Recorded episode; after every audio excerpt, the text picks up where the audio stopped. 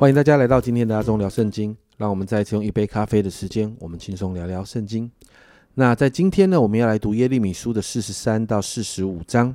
在四十三章的里头呢，当耶利米把神的心意来告知这些剩余的百姓之后，他们的反应竟然是这样。你看到第二到第三节哦，何沙雅的儿子亚沙利亚和加利亚的儿子约翰南，并一切狂傲的人，就对耶利米说：“你说谎言。”哇！耶利米把神的心意表达出来，这些人竟然对耶利米说：“你说谎言。”后面说到：“耶和华我们的神并没有差遣你来说，你们不可进入埃及，在那里寄居。”这是尼利亚的儿子巴路挑唆你害我们，要将我们交在加勒底人的手中，使我们有被杀的，有被掳到巴比伦去的。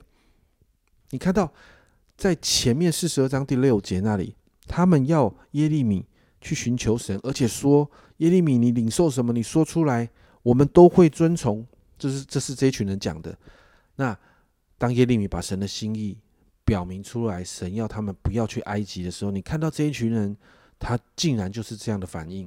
他们说：“先知耶利米说谎，说谎。先知耶利米不是神差派来的，是被人教唆要来害他们的。”看到这边。家人们，你就会发现这一群人根本就不是要寻求神的心意，他们只是想要有从神来的背书，好让他们去下埃及。他们去到埃及这件事情，好像神盖了一个印章，然后他们就可以理所当然的就去了。但神岂是能够让人随便拉来背书的呢？所以你看到这一群人就不管耶利米的提醒，他们呢就啊把所有的人哦带下埃及，包括耶利米。那到了埃及之后，我们就看到神的话再一次临到耶利米。神要耶利米呢拿几块大石头哈放在砌砖的灰泥中，就是在啊达比尼法老的宫门那里，要告诉百姓哦，神要把巴比伦王尼布贾尼撒带到埃及来，在埃及要安置他的宝座。十一到十三节，他要来攻击埃及地，定为死亡的必致死亡，定为掳掠的必被掳掠。定为刀杀的必交刀杀。我要在埃及神的庙中使火早起。巴比伦王要将庙宇焚烧，神像掳去。他要得埃及地，好像牧人披上外衣，从那里安然而去。他必打碎埃及地博士麦的柱像，用火焚烧埃及神的庙宇。你看到埃及面对巴比伦的帝国的侵略，埃及也会战败。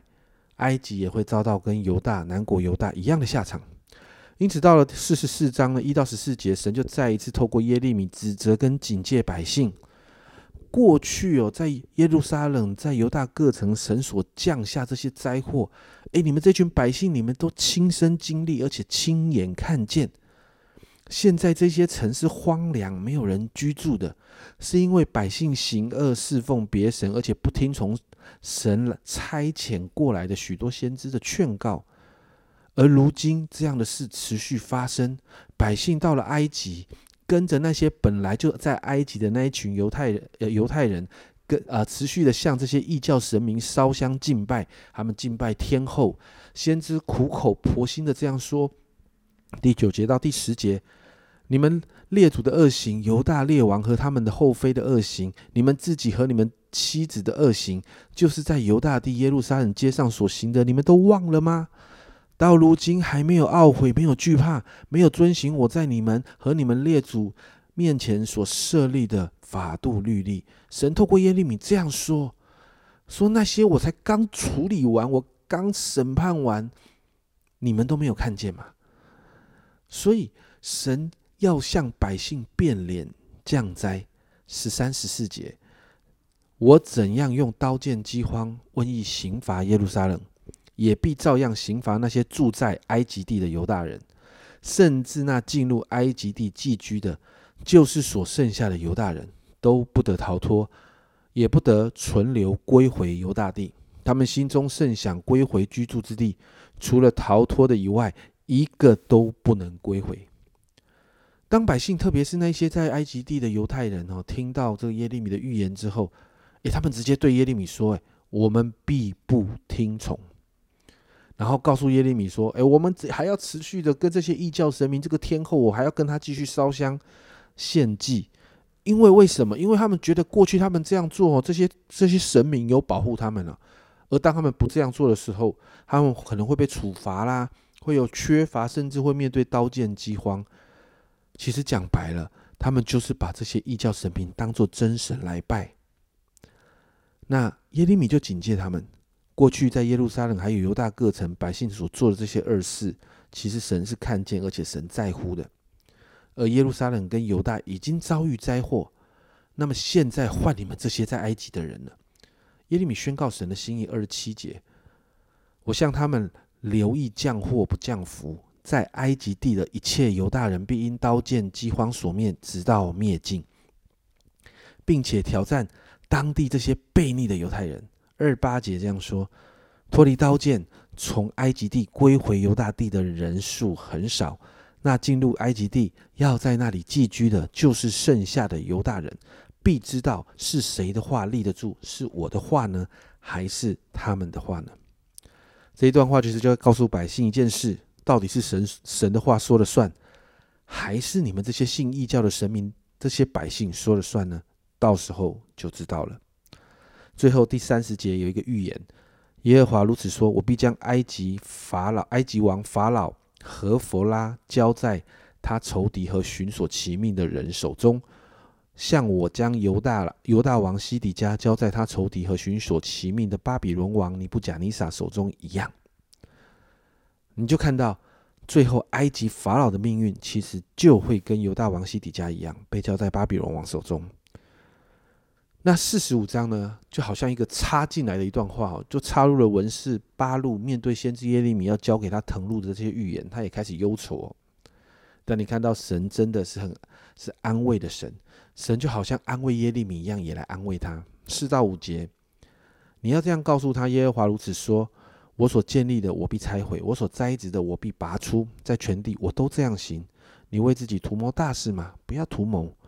我必使灾祸临到凡有血气的，但你无论往哪里去，我必使你以自己的命为掠物。这是耶和华说的。其实这个提醒同样也给耶利米啊，就是他们如果愿意被掳去巴比伦，就会没事啊。那在今天这个进度里面，我们看到百姓仍然执迷不悟，甚至亲眼看到的，有人甚至亲身经历犹大跟耶路撒冷遭灾祸被毁灭的事情，仍是应着景象不悔改。我不知道你会不会觉得有啊？这些以色列百姓真的实在太夸张。可是你知道吗？很多时候我们就跟他们一样，诶，我们生命中或许也有一个部分是总是不愿意听从神，总是不愿意服下来，总是面对神的话来提醒、来触碰的时候，我们就会闪躲、忽视，不愿意面对这个部分。这个是我们生命印着景象的部分。所以，因此我们今天为自己来祷告。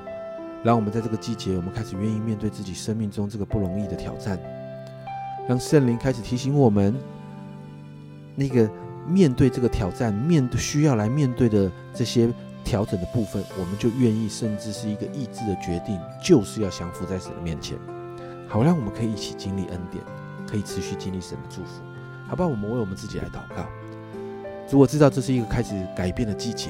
主，我知道，主啊，主啊，你正在帮助我们每一位，主啊，正在帮助我们的生命不断的提升。主啊，主啊，我向你祷告，主，我们的生命总是有一些部分，主啊，我们每一次遇到，主，我们或许就像这些犹太人一样，就是那个印的景象。主啊，我们碰到我们就想闪躲，我们碰到我们就不想面对。主啊，但是主啊，我向你祷告，主啊，在这个季节里头，你帮助我们可以面对。可以直球对决，可以在这个世上，主啊，我们要依靠你来胜过。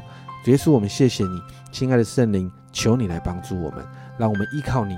主，我们说，在这个部分，我们就要得到释放。谢谢主，这样祷告，奉耶稣基督的圣名求，阿门。家人们，让我们一起突破我们生命中印着景象的那个坚固营垒。这一群百姓啊，你看到真是白目不顺服到了一个极点。但我们生命中某个部分，或许也是这样啊。这个季节，就让我们一起依靠圣灵来突破吧。这是阿忠聊圣经今天的分享。阿忠聊圣经，我们明天见。